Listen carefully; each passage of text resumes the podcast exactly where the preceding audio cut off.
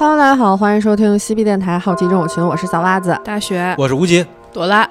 这个年过完了，我们终于开始干活了。等会儿你不解释一下这期为什么有我吗？咱们这期搞黄吗？这期不搞黄啊，搞不起来吧？我我们这期搞黑是吧？对对对对，这新年第一期，我们是想跟大家介绍一下我们几个私底下都比较喜欢和感兴趣的一个比较小众的东西，就是克苏鲁神话。但是这个几个人不包括老吴啊，他好像没什么兴趣对克苏鲁。这个咱们的听众朋友们有兴趣，嗯，一直在催咱们说要讲讲克苏鲁。对对对对对，但是这期我们第一次说克苏鲁嘛，可能聊的不会特别深入，主要就是想给大家简单普及一下，简单说一下这都是怎么一回事儿。但是，一般其实玩游戏，要是玩游戏的人，大概其实也都知道一些血缘，是吧？肯定的。你玩游戏、看电影啊什么的，现在大家很多人都深受克苏鲁风格的影响。对对对。咱们先讲一讲克苏鲁本鲁是啥吧。克总是啥？克苏鲁呢是洛夫克拉夫特他一系列小说里最有名的一个就是支配者。然后呢，这些就是支配者最早的时候是出生在这个其他星球上，生儿育女，繁衍后代，然后来到了土星，再从土星来到了地球。到达地球之后呢，他们降落在太平洋附近的一块大陆上，然后才建造了属于自己的这个城市拉莱耶。然后呢，他们就受到了同样居住在地球的其他远古生物的抵抗，发动了一个战争。后来呢，克苏鲁在拉莱耶就冬眠了，说 说白了点儿就是冬眠了。然后在这个很漫长的一段时间里，人类开始在地球上不断的进化。克苏鲁呢，在冬眠期间就通过梦境和人类交流，听着特别像哥斯拉。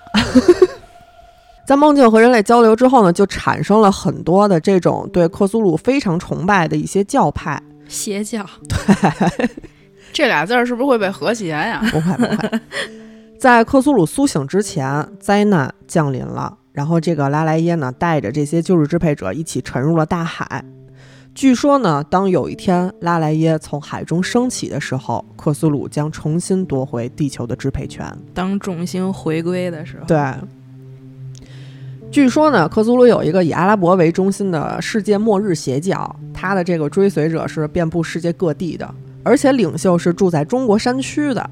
这个教派的本质是虚无主义，它最终的目的呢，就是唤醒旧日支配者，然后带来一个黑暗的末日时代。在这个时代里呢，人们会陷入疯狂，每天大喊大叫，互相残杀、掉散。对。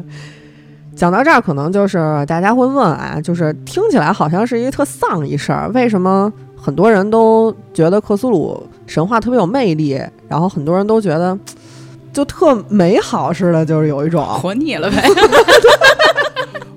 我觉得不是美好，他我觉得大家可能就是那种，就是就跟咱听咱们这个都市传说和听那个别的鬼故事似的，就是越怕越想听。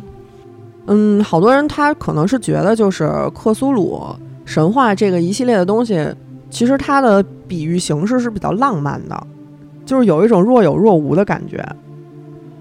你就说原作里这个比喻形式的话，你不能说浪漫，只能说是模糊。它是用一种模糊手法写作，这种手法的话，其实从理论上来说啊，就是咱们都看那个，就是诺贝尔文学奖发给很多的人，嗯，为什么会发给？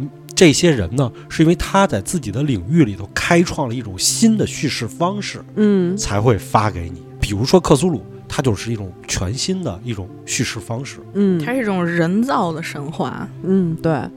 咱们现在能看到的一些克苏鲁的形象，其实都是很多艺术家或者插画家就是根据书里的描述画出来的。其实简单来说，它看起来是一个章鱼的形象，嗯，然后呢。洛老第一次对克苏鲁的形象有非常详细的描述，就是在《陶像中的恐怖》这本书里，就是说发现了一个克苏鲁的雕像嘛，它是一个有人形的一个怪物，然后头类似章鱼，面部都是很多的触手，覆盖鳞片的身躯是有橡胶质感的，前后肢呢都长着巨爪，背后拖着长而狭窄的翅膀。这个怪物似乎充满了恐怖和非自然的恶意，身体浮胀而臃肿，邪恶地蹲在一个矩形石块或者台座上，台座上覆盖着无法识别的字符。它的臀部占据了台座的中央位置，后腿蜷曲收拢，长而弯曲的钩爪抓住台座前沿，向下伸展到基座的四分之三处，巨大的前爪抓住后腿抬高的膝盖。酷似头足纲生物的头部向前低垂，面部触须的尾端扫过前爪的爪背。就可能有些人觉得这个描述看起来很具象，但是门口的石狮子，但是呢，据说它的形态是会变化的，就是可能不同的人看到克苏鲁，它是不同的形态。关于旧日支配者的一切都是我们未知的，不管是它的起源、它的形象、它的语言，而人们能想象到的东西，其实都是已知的，未知的却永远都是最恐怖的。嗯，它属于一个非常陌生的时代，暗示着那种古老而污秽的生命周期。我们的世界和人类的观念在这里边是没有丝毫立足之地的。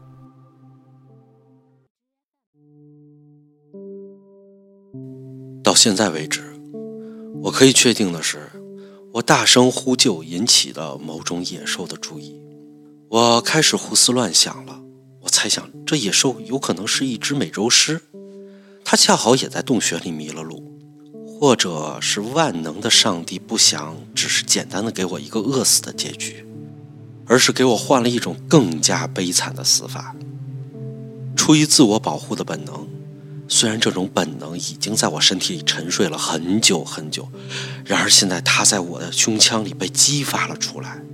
我下定决心，当灾难一步一步向自己逼近的时候，无论如何也要不惜付出最大的代价来殊死拼搏一次，尽可能的拖延自己死亡的时间，最终英勇的跟自己的生命告别。我想象不出这个正在向我靠近的生物有何意图。它发出的声音一直都很奇怪，但我可以确定的是，它一定充满了敌意。我开始屏气凝神，保持安静，奢望着自己可以通过停止发出声音来让怪兽找不到自己，然后离开。但这个希望最后还是破灭了。怪兽的脚步声没有停止。而是逐渐地向我这个方向靠近。很显然，这个怪兽闻到了我的味道，因为在这空旷的洞穴里，气味可以轻易地传播到很远的地方。怪兽闻着味儿向我靠近了。漆黑的洞穴里伸手不见五指，这头怪兽随时有可能在黑暗中向我发动突然袭击。看来我不得不武装起来。做好自我防卫了，我在自己周围的地上不停地搜索着，找到了一些从大岩石上散落下来的岩块。我捡起其中最大的几块，紧紧地攥在手里，随时准备使用。即使知道自己最终的结局，我也要做好背水一战的准备。可怕的脚步愈发向我这里逼近了，我隐约发现。这怪物的行为极其古怪，从它走路的声音判断，它好像是一种四足动物。但在大部分时间里，它的前爪和后爪着地的间隔听起来又很不寻常，没有丝毫的规律可循，并没有普通四足动物走路时的协调性。难道它还可以用两只脚走路？又或者是什么从未面世的怪物？我到底会跟怎样一种野兽相遇呢？但无论它是什么样的野兽，它都是不幸的，因为他的好奇心曾经驱使他误入了这可怕的洞穴深处，然后让他一生都被困在这里。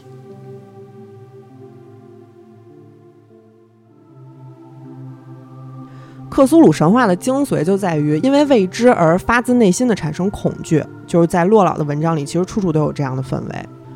在克苏鲁神话里呢，有很多人都在不经意之间就接触到了旧日支配者，引发了自己的好奇心，想去一探究竟。但是他们越深入调查，就越疯狂。如果你看过书，你就知道这些疯了的人，大部分就是画家、嗯，雕塑家，对，科学家，还就是这些需要。投入自己很大精力去在一件事儿上，或者是想要知道真相的这种人，就是容易偏执的人，或者就是灵感比较高的人。对对对，嗯，画家确实挺容易偏执。对，他们去探查之后呢，就是一切为了探究真相付出的努力，都转化为了凄惨的结局。就恐怖的最高境界呢，不是那些可以看到的什么。呃鬼魂呐、丧尸啊这些东西，而是未知。可能在你未知的世界里啊，有这么一种生物，或者说是神一样的存在，他对你丝毫不在意，但是不经意之间瞥见了你，你根本没有办法承受这种注视。在你想要探究真相的那一刻开始，就注定了你必将为之疯狂。这一切都是身为人类不能承受的。这种比较写意的恐怖风格，其实我个人还是挺喜欢的。我不喜欢那种就是只给的你回头叭有一脸贴着你，我觉得那种有点傻。你要是真碰上，你也害怕。反正，嗯，我觉得他这种恐惧是不在于写实，是在于你自己的思考，就是你的脑洞有多大，就是你的发散思维有多强。这个东西在你心里边的阴影就有多大？对对对对，你能感受到恐惧就有多深。他这个洛洛夫克拉夫特最大的一个特点就在于，就是他是以这种就是描写侧面，就是侧面描写和环境，嗯，他把这些原来是只是在小说里头，它属于一种配角的这种的写作方法，嗯，变成了主角。嗯，他一直不断的让你去写这个周围的环境，你的心态，你的恐惧。就是没写那个实体，嗯，所以让你感觉到了这种恐怖的氛围以后，你对实体的感觉是模模糊糊的，我就更加害怕它。对，就是有很多这个克苏鲁神话的粉丝也是因为这个，就是沉迷克总无法自拔。我觉得这就特别像以前做那种阅读理解，嗯，就跟你说窗帘是蓝色的，然后让你自己去想它到底是一什么样的心情。是。对，其实像这个洛夫克拉夫特，就是这个爱手艺老先生，嗯，他把这种观点称为宇宙主义，嗯，他就是认为，就是人类的宗教信仰是一种自负，他就是觉得人类在这个冷漠的宇宙中是孤独的，而且毫无自保能力，嗯，他就觉得在这种就是毫无理性和目的可言的他的这个宇宙和克苏鲁神话里边，就是人类咱们认知的这个。规定和法则都是毫无意义的，就是他营造的这些东西有一种我不知道你们是谁，你们长什么样，但是我对这未知的你们是怀有敬畏之心那么一种感觉。而且在书里头也是，就是克苏鲁的狂热教徒为之疯狂，愿意付出一切，只为了有一天克苏鲁能够苏醒，然后让这个世界再次陷入黑暗之中。不光是人类，有一些外星生物其实也是崇拜克苏鲁的，就足以证明它的强大。就其实像这个洛氏恐怖，它的这个神话体系里其实有很多种，嗯，不只是就是咱们老听的这个克苏鲁，还有比较有名的像这个尤格索托斯，嗯嗯，也就是这个尤格泡泡，它还有包括这个阿萨托斯、奈亚拉托提普，他们都是外神，嗯，就是尤格索托斯是可能是这个克苏鲁神话里边称号最多的存在之一。就是洛夫克拉夫特生前其实想把自己的作品命名为《尤格索托斯神话》，当时他还和其他的一些作者就交流过，但是最后不知道为什么没用这个名字，用的是克苏鲁。这个其实现在也没有人知道。嗯，那个克苏鲁是他这个怪物发出的那个声音。他就认为这个声音的话，它能代表了恐惧本身。对，因为是那个他说这种人类语言无法发出来的这个这个名字嘛。嗯，对你得先兼具小舌音、大舌音，然后再喝出一口痰，才能发出这个声音。那这事儿只有老吴能干。再后来，就是洛夫克拉夫特给朋友寄信的时候也开过玩笑，就是说这个尤格索托斯是从这个阿萨托斯所生的这个无名之物中诞生的。嗯。之后还有一些其他的设定，就说这个克苏鲁啊，还有哈斯塔，他们都是尤格索托斯的儿子。嗯，所以他这个不同时代、不同的作者，他们是不停的在完善这些外神啊、就是支配者之间的关系。嗯，他这个体系完善是通过不同的人一起来共同努力完成。对，是这么回事儿。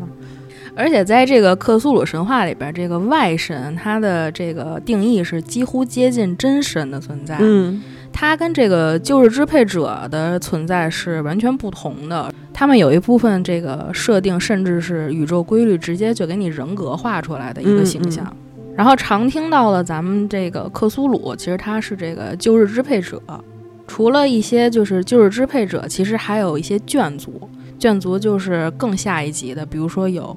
这个克苏鲁的眷族就是深潜者，他这个深潜者最早出现的是在洛夫克拉夫特非常有名的这个作品《印斯茅斯之影》里边，嗯就是非常详细的说了他们这个与人类杂交以后会产生什么后代的这个故事。嗯，但是今天咱们就不讲这么细了，就接着往下说。如果感兴趣的话，改天咱们再一块儿细讲讲。嗯，行。反正就是按道理来说呢，这种富有想象力、创造力的作品是能得到很多人喜爱的。但是其实呢，作为克苏鲁神话的奠基人之一的这个洛夫克拉夫特，他的小说在一开始面世的时候没有受到特别多的关注，就是这跟他其实本人的经历还有当时的历史背景都是有很大关系的。嗯，对，霍华德·菲利普斯·洛夫克拉夫特是一八九零年八月二十号出生在罗德岛普罗维登斯，这个也是他小说里经常出现的这么一个地方。他出生在一个还不错的家庭，但是三岁的时候，他爸爸就出现了一些精神问题，然后住住院了，几年之后就离开人世了。这个也合理。这个精神疾病其实是遗传的，我觉得他那个思维那么发散，可能跟这个有点关系。哎，其实是有人这么说的，嗯但是其实他嗯，并不是那种呃，怎么说有神论吧？他其实是一个无神论者。他本人可能没有特别严重的精神疾病，但是他肯定受这个影响。嗯，他父亲去世之后呢，就跟他的母亲、还有两个阿姨、还有祖父他们在一块儿生活。然后这段时间里呢，就是在他祖父的鼓励之下，他接触了非常多奇怪的小说，还有童话故事。在他的书里头有一本这个《死灵之书》嘛，然后这个作者阿卜杜·阿尔哈兹莱德就是他童年时期因为看过这个《一千一千零一夜》之后给自己起的这个笔名成为了《死灵之书》的作者。多够难念的。也是在这个时候，他接触到了非常多那种哥特式的小说，哦，嗯，然后就被那些什么幽灵还有鬼怪就深深吸引了。什么呀，玛丽雪莱这种弗兰肯斯坦，但是根据他自己所说呢，就是从他八岁父亲去世开始，他就不再相信任何形式的宗教和超自然事物了，其实是开始对外星啊、什么史前世界啊这种我们根本接触不到的未知世界产生了非常浓厚的兴趣。嗯这叫不喜欢超自然事物了吗？主要其实还是宗教，他更喜欢摸不着的东西。对对对对对。哦这个就促使他去学习了非常多那种科学啊、天文学的知识，所以他的作品是脱离了那种传统哥特故事的，就包含了很多科学的元素，然后还有这种古典文学的写作手法、哥特的风格啊、科学的元素融合在一起，就让他的作品的阅读门槛其实高了很多。很多人就是看他的书的时候，觉得就是写什么玩意儿，看不懂，看不下去。不知所云。对，一九零四年，洛夫克拉夫特的祖父也去世了，他们家就陷入了一个财务困境，然后一家人就被迫搬到安吉尔街的小房子里。这个安吉尔街其实也出现过很多次，在他书里。嗯，他祖父的离世对他影响非常大，他一度就考虑过自杀，就是真的是影响了他的精神和情绪，导致他高中都没毕业，然后也没上了大学。从一九零八年离开学校开始呢，他成了一个隐士，就每一天泡在书房里学习，然后写诗，就除此之外什么都不干。而且主要是，其实他那个祖父就是属于那种挺有钱的人，嗯，对，而且家里住那个房子挺大的，就说是当时有一个特别大的一个书房，嗯嗯，他看的这些书全都是从他祖父的这个书房里边看的。对，而且最开始的时候，他其实是不写小说的，他写诗歌，嗯，然后尤其是看了很多什么希腊神话之后，去写那些神话方面的小说，你看了希腊神话以后，能写出什么好小说？你是想说这个吗？宙斯能给你什么好的灵魂吗？一九一一年，他开始和其他的作家呀、科学家呀、杂志编辑、记者啊这些人通信，嗯，就慢慢打开了自己这个社交圈子，然后也重新开始写小说了。一九一七年，他接连写了几部短篇，开始逐渐把重心从诗歌向小说转移，然后也开始不那么封闭了，就是出去旅游啊、拜访朋友啊，去探索了很多非常古老的那种城镇。在他旅游期间，其实也给他带来了非常多的灵感和素材啊，就是他后来写出了什么阿卡姆啊、印斯茅斯啊、金斯伯特啊这些让人觉得印象比较深刻那种虚构的小镇。嗯，这段岁月可能就是他一生中最快乐的一段时光了。嗯，然后在一九一九年的时候，她母亲也出现了这个精神的问题，就是跟她丈夫一样住进了同样的医院。那说实话，她应该有了吧？就是父母双方都有，她遗传几率还挺高的。嗯，然后一九二一年五月份的时候，她母亲也不幸去世了。我就想问问，这医院是怎么回事儿？只要住进去就必死？咱们之前讲的疯人院，你不知道怎么回事？但是呢，这次他母亲的死其实没有像之前他祖父去世的时候，就是让他陷入那种极度自我封闭的状态。然后不久之后呢，他还认识了他的妻子，叫索尼娅·格林。两个人是在一九二四年的时候结婚，搬到了纽约。嗯嗯，就是他赶紧要证明自己是正常人，别别去进了那个圣伊丽莎白精神病院，是吧？但是搬到纽约没多久之后，两个人就又遇到了很多麻烦。就是他妻子也是一个商商人，商人兼小说家嘛。嗯，然后他妻子这个帽子店破产了，他是不方人家呀？你没发现他去的哪哪个地方都会在他小说里头不正常吗？对，嗯。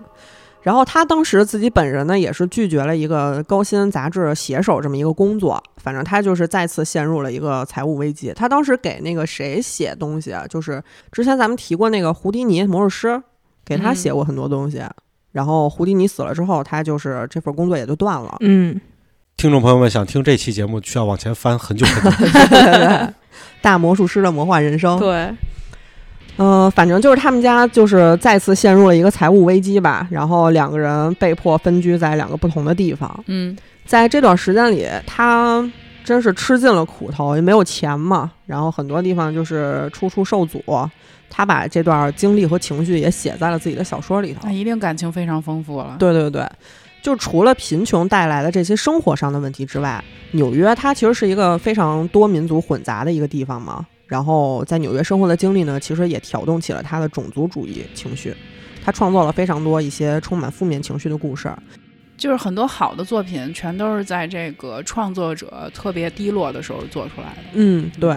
而且像美国这些大城市，确实生活一段时间就能挑起你的不同民族的这种民族主义情绪。是，就是在他小说里，其实你也能看得出来，他就是对黑人的描写都不是非常好的那种。最终呢，他是在一九二六年就放弃了这种大城市的生活，然后回到了他的故乡普罗维登斯，在一九二六年底开始创作了这个。查尔斯·迪克斯特瓦德事件里头，就花了大量的笔墨去描写普罗维登斯的美好风光，就其实也是在抒发自己对故乡的一种热爱。嗯，他在一个最舒服的环境里头写出了大量的作品，然后还总结了恐怖文学的发展史，而且提出了非常经典的观点，就是人类最古老、最强烈的情感就是恐惧，而最古老、最强烈的恐惧则来源于未知。嗯嗯。这也是咱们好奇症候群别人爱听的原因。嗯，自此呢，骆老师终于找到了自己的独特风格，脱离了其他人对他的影响，进入了一个最具独创性的阶段，也就是我们现在能看到的克苏鲁神话系列。洛夫克拉夫特呢，迎来了自己十年的创作高峰期。嗯，然而在他生命的最后几年里，真的又是充满了坎坷啊。他这个一生其实不是特别顺遂。一九三二年，他的阿姨克拉克夫人去世了。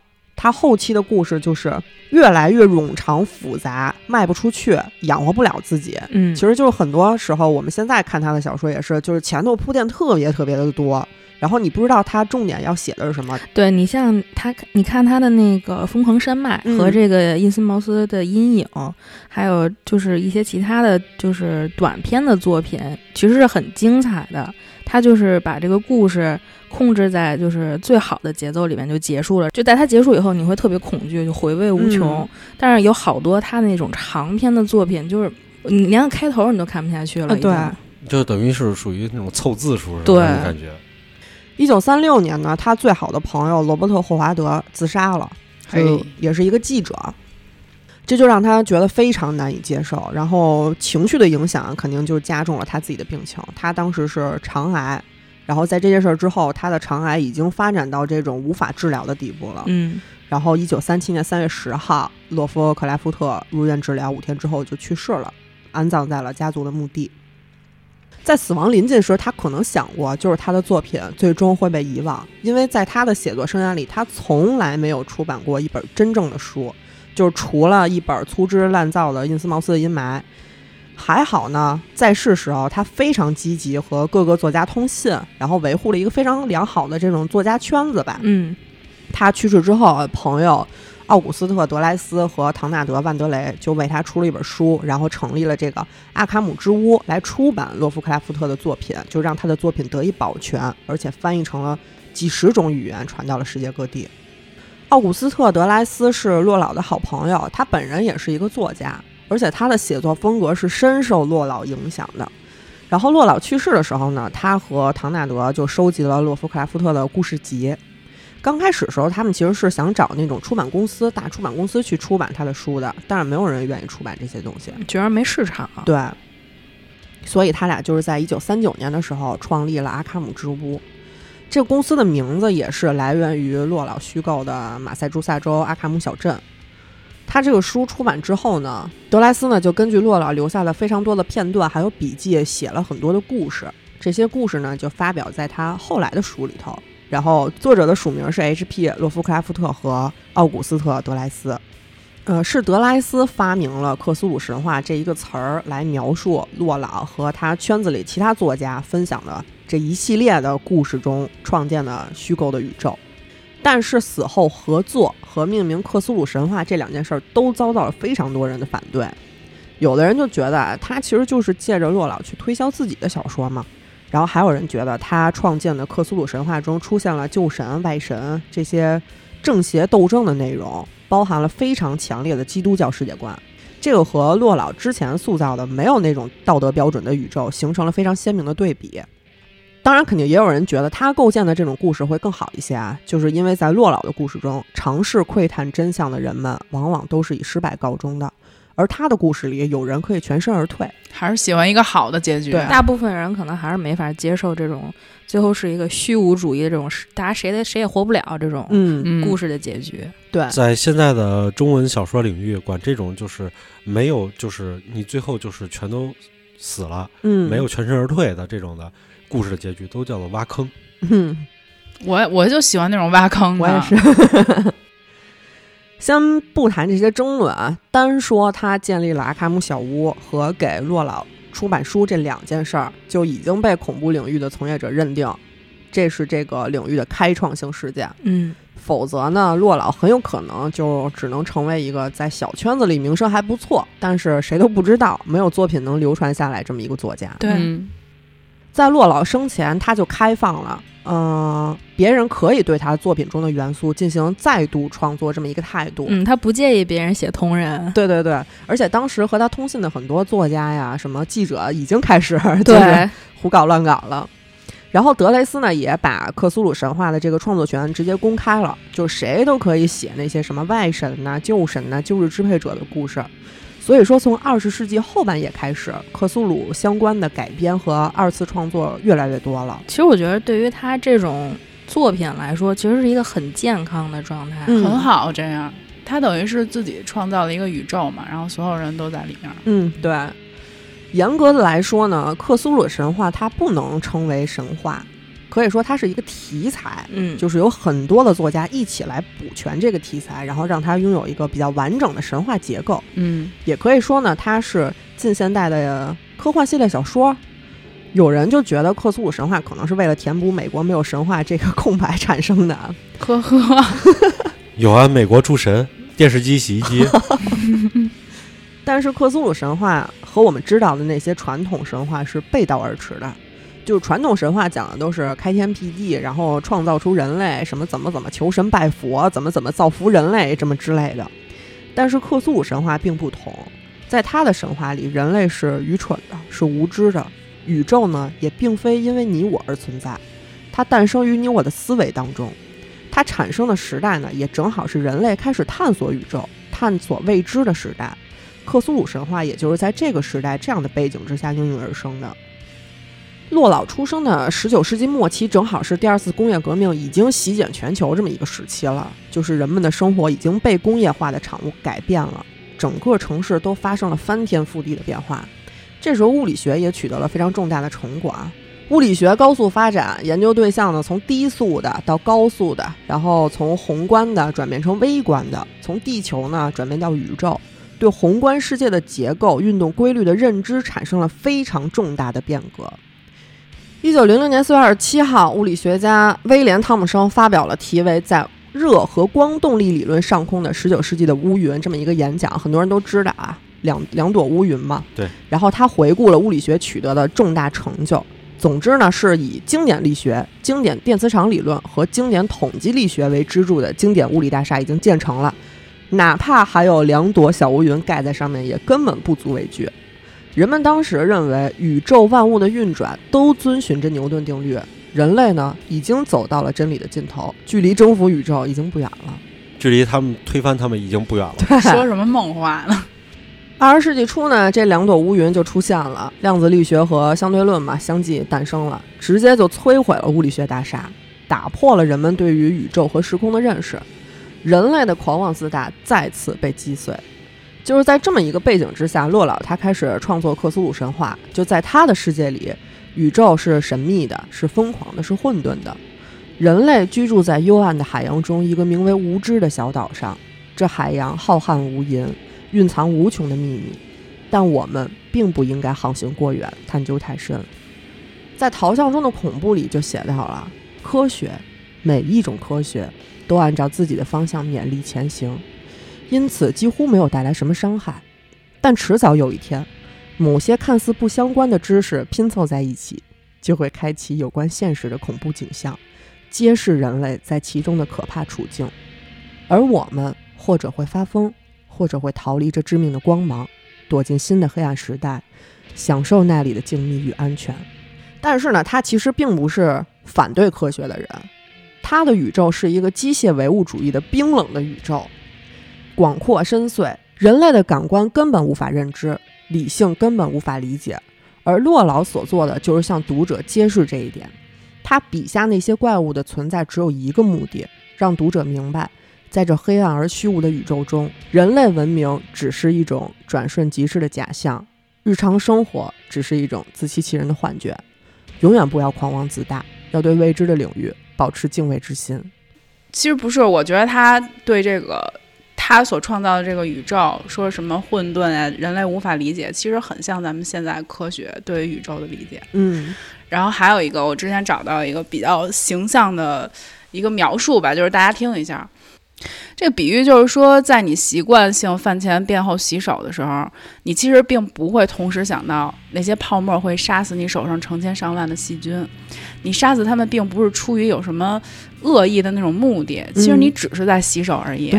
但是就是在它这个体系里边，人类就是你手上的那些细菌。嗯你听完这，你会不会觉得特别恐怖？是啊，就是你努力那么久，然后你在寻找你人生的意义的时候，你在别人眼里连屁都不是。嗯，我觉得，我觉得这个并不仅仅是恐怖啊，就是我洗手为了杀死这些细菌，是因为我对他没什么恶意，但是他对我有恶意。那人类的话，是不是也会对这个自然有恶意呢？所以说，就是人类在。探究的时候就会陷入无尽的疯狂吗，就会被杀死。就是你去好奇了这些你本不该好奇的东西。对，所以现在很多人就是觉得，就是我们不要去让这个外星文明发现我们，甚至说我们探索的时候不要让更强大的这种物质啊文明啊发现我们，就是因为怕人家觉得我们充满了恶意，把我们洗手给洗掉。嗯。其实很多人在不经意之间是接触过克苏鲁文化的，就比如说，呃，我最早接触的时候可能是玩魔兽时候里边的那个克苏恩，它原型其实就是克苏鲁。在魔兽里头，克苏克苏恩的设定其实也是一个上古之神嘛，就是当时虚空领主为了把泰坦腐蚀，从扭曲虚空放了好多邪恶的古神在泽拉斯，克苏恩就是其中之一。就是魔兽的这个创世神话，其实也是一个。你你有点摸不着头脑的一个东西，嗯，然后克苏恩就是这些上古邪神来了之后，泰坦就得商量啊，怎么给他弄死才能保住艾泽拉斯。但是如果贸然去直接把他杀死，可能会带来更严重的后果，所以就想办法给克苏恩封印在安琪拉神殿。但是毕竟是古神嘛，就也不是那么容易就被解决的。封印的力量呢，随着这个时间慢慢推移，力量也越来越弱了。然后克孙呢，也逐渐开始苏醒了，就弄了一大堆大虫子仆从，就帮他继续搞事，然后控制了整个西里苏斯。这个也是我不愿意去安琪拉这个副本的原因啊，就是虫子实在是太多了。还有一种说法就是，呃，克苏恩参考的是克苏鲁神话之一的这个一个外神叫库苏恩，就是被称为种族之母，有很多的人类信徒。然后这些信徒呢会举行一个非常可怕的仪式，献祭一个人给库苏恩。如果库苏恩不满意的话，他会吃掉他的信徒。反正总之，暴雪对于克苏鲁文化可以说是非常喜爱了，就是在很多地方都能看到这些旧日支配者的影子。还有一些其他的什么动画片儿啊，就大家比较熟悉的，像《南方公园》《辛普森》呃，《瑞克莫蒂》都出现过克苏鲁。你们看过那个迷雾吗？嗯，那个迷雾就觉得特别克苏鲁，是，就是它从来都没有出现过，让你看到的都是一些爪子、乱七八糟的东西。但是整个电影特绝望，看到后面也是触手吧？迷雾那个就是对，差不多那种。他就是在那个好像是超市里面嘛，然后外面下大雾了，有人要出去，出去之后就再也没回来，嗯，然后就外面就一阵阵的惨叫。最后我觉得其实结局特别特别吸引我，我说，但是就是好多人觉得那个结局不好，就是当所有人逃出去之后，那个雾还没有散，他们就在车里边就自杀了。然后男主好像是帮助那个他的儿子，还有那个。在超市里认识了一对老夫妻吧，就帮他们自杀了。最后这个男的特别绝望，他下车拿着枪，正要杀自己的时候，雾散了。就你，就我觉得这个真的就特虚无。嗯，对。其实克苏鲁的这种描写方式，就是即使是在内核并不是说是就是这么恐惧、这么隐蔽的这种风格下，他们也都在不断的借鉴、衍生，用他们来改造自己原来的这个。领域内的作品，你比如说，我们最早看见的那个电影《小岛惊魂》，嗯，它也是利用了克苏鲁的这种方式，去改造了一个鬼故事，最后让你看到电影结尾才发现，原来一切的恐惧，对外界的恐惧都来源于他们自己的内心。嗯，呃，然后呢，如果你要是说这个这个模式的话，咱们也可以看见，比如说这个《火影忍者》。火影忍者其实他也是借鉴了这种方式，有一个旧日支配者，嗯，然后最后他衍生出了这么多的，可以说是混血的后代，然后他们有各种各样的能力，最后世界进行了一个大战。那么所有人恐惧的都是最后不能够解决这个人带来的这个无限的阅读，然后让这个鸣人和佐助最后就是他们成功了嘛？嗯，他们其实也就是说。给了故事里的一个就是一个圆满的结局，并没有那么开放。但是其实他们离这个全体毁灭也就仅差一步了。嗯，这种结局就不是我喜欢的。对，像那个老电影，不知道你们看没看过《怪形》？嗯，就是说这个美国这个南极科考队到这个南极去考察，遭到了外星生物入侵嘛。啊，这这一段就已经非常克苏鲁了。对，然后他就是引发了一场大屠杀，而且很多的生物开始变异了。嗯，人和人之间就是也出现了很多就是奇怪的事儿。它就是基于就是生物入侵反映人性，然后又是一个克苏鲁背景的这么一个电影。我觉得，其实我觉得最符合克苏鲁风格，而且就是我看的最多的一套，呃，不能是电影了，是电视剧，是《X 档案》。《X 档案》里头那些就是支配人类的这些。这些势力，这些外星势力啊什么的，它渗透进了人类的方方面面。你每次看到的只是它展示出来的那一点点，而且他们接触到的人还都比较毁灭，而且就是就在这些毁灭里头，在这种无知恐惧里头，他们一步一步的探索，最后还永远没有尽头。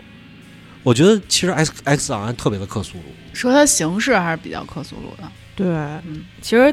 最有名的还是异形，嗯，对对对对对对，因为毕竟引入异形形象这个吉格尔，他自己当时出的那个作品，他的画集，他致敬了就是这个洛夫克拉夫特，直接就叫《死灵之书》。嗯，对对对，所以他的这种形象是非常克苏鲁的。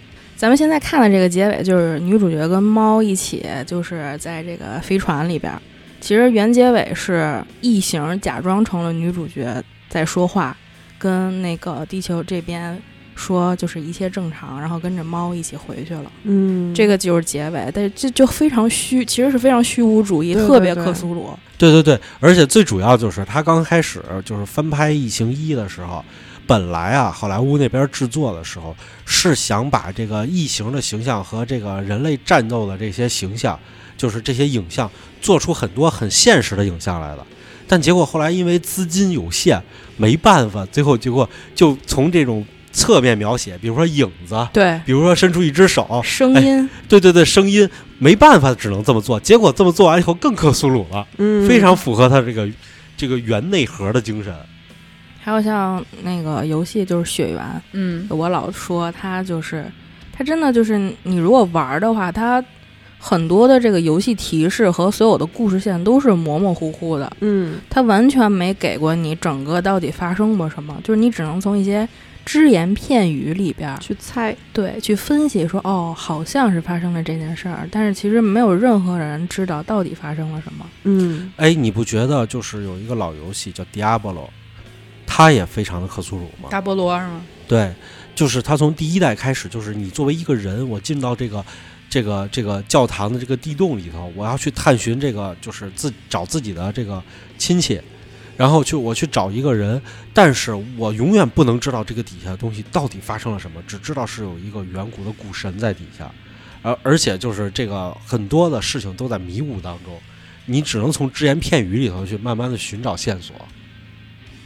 而且你像在雪原里边儿，它最后的结局，就是如果打到最后的话，它直接就出现古神这种词，古神嗯和月神、外神这种词，就是很很明显是借鉴了这个克苏鲁神话体系。它是明显的，向原作致敬了。嗯，是。克苏鲁其实它也衍生出了属于自己的游戏啊，就是，呃，本名儿就叫克苏鲁的呼唤，简嗯称就是 COC。嗯它是一九八一年基于洛老创造的这个克苏鲁文化衍生出来的一种角色扮演的桌游，然后现在规则是已经更新到第七版了，是很长很长时间了已经。这个角色扮演游戏大家应该多少都了解啊，就是其实就是很简单嘛，你有一主线任务，然后有很多支线任务可以辅助你完成你的主线任务。COC 其实也是这么一回事儿，但是你不知道你的主线任务是什么。你把自己设身处地的放在了一个场景里头，然后你要自己去找到这个事情的真相，该去哪儿，该问什么，该做什么，都是你自己决定的。开放世界，对，非常开放。但是呢，你只能决定你自己的走向，不能决定结果。我也能决定别人的生死。为了让这个过程充满不确定性呢，就是一切的结果其实都是由骰子决定的。就是大富翁，对，可能成功，可能失败，也有可能出现非常极端的情况啊，大成功或者大失败。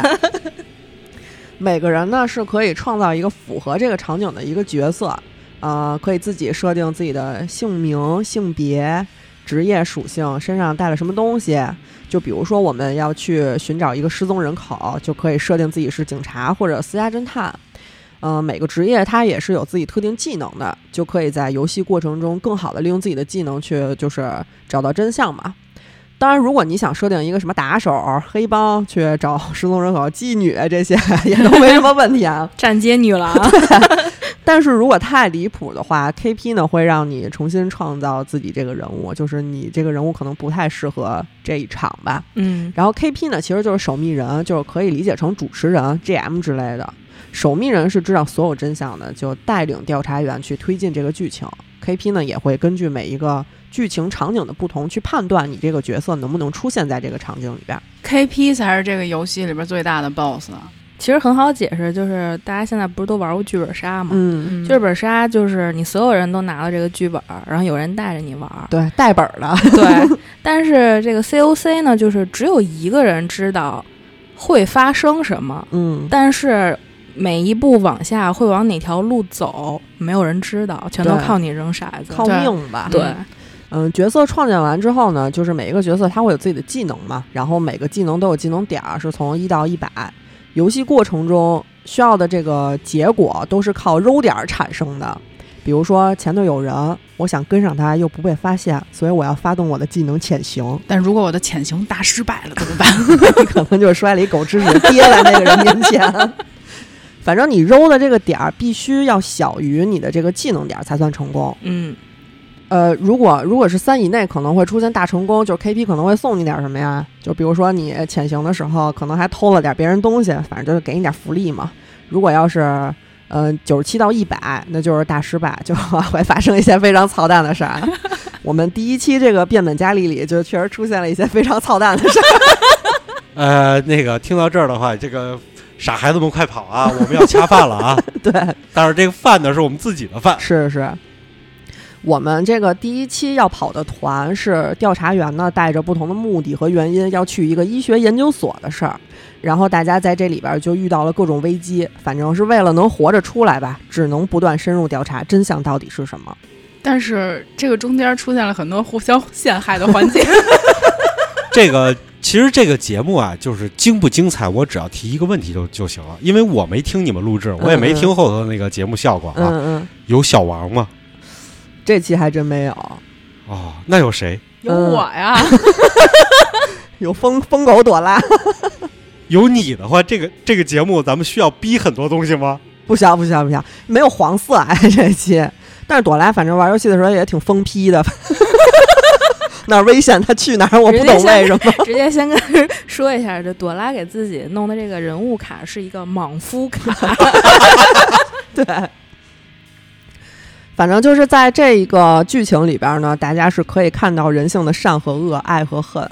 在死亡到来之前，人性的好和坏是被无限放大的。然后第一期呢，是为了能让大家理解我们在干嘛，就是别 回头一看不知道干嘛呢。所以我们是没有用克苏鲁的背景的，就只是借用了 COC 这个游戏形式。呃，如果就是听完我们这个变本加厉之后，大家感兴趣，可以在群里跟我们讨论。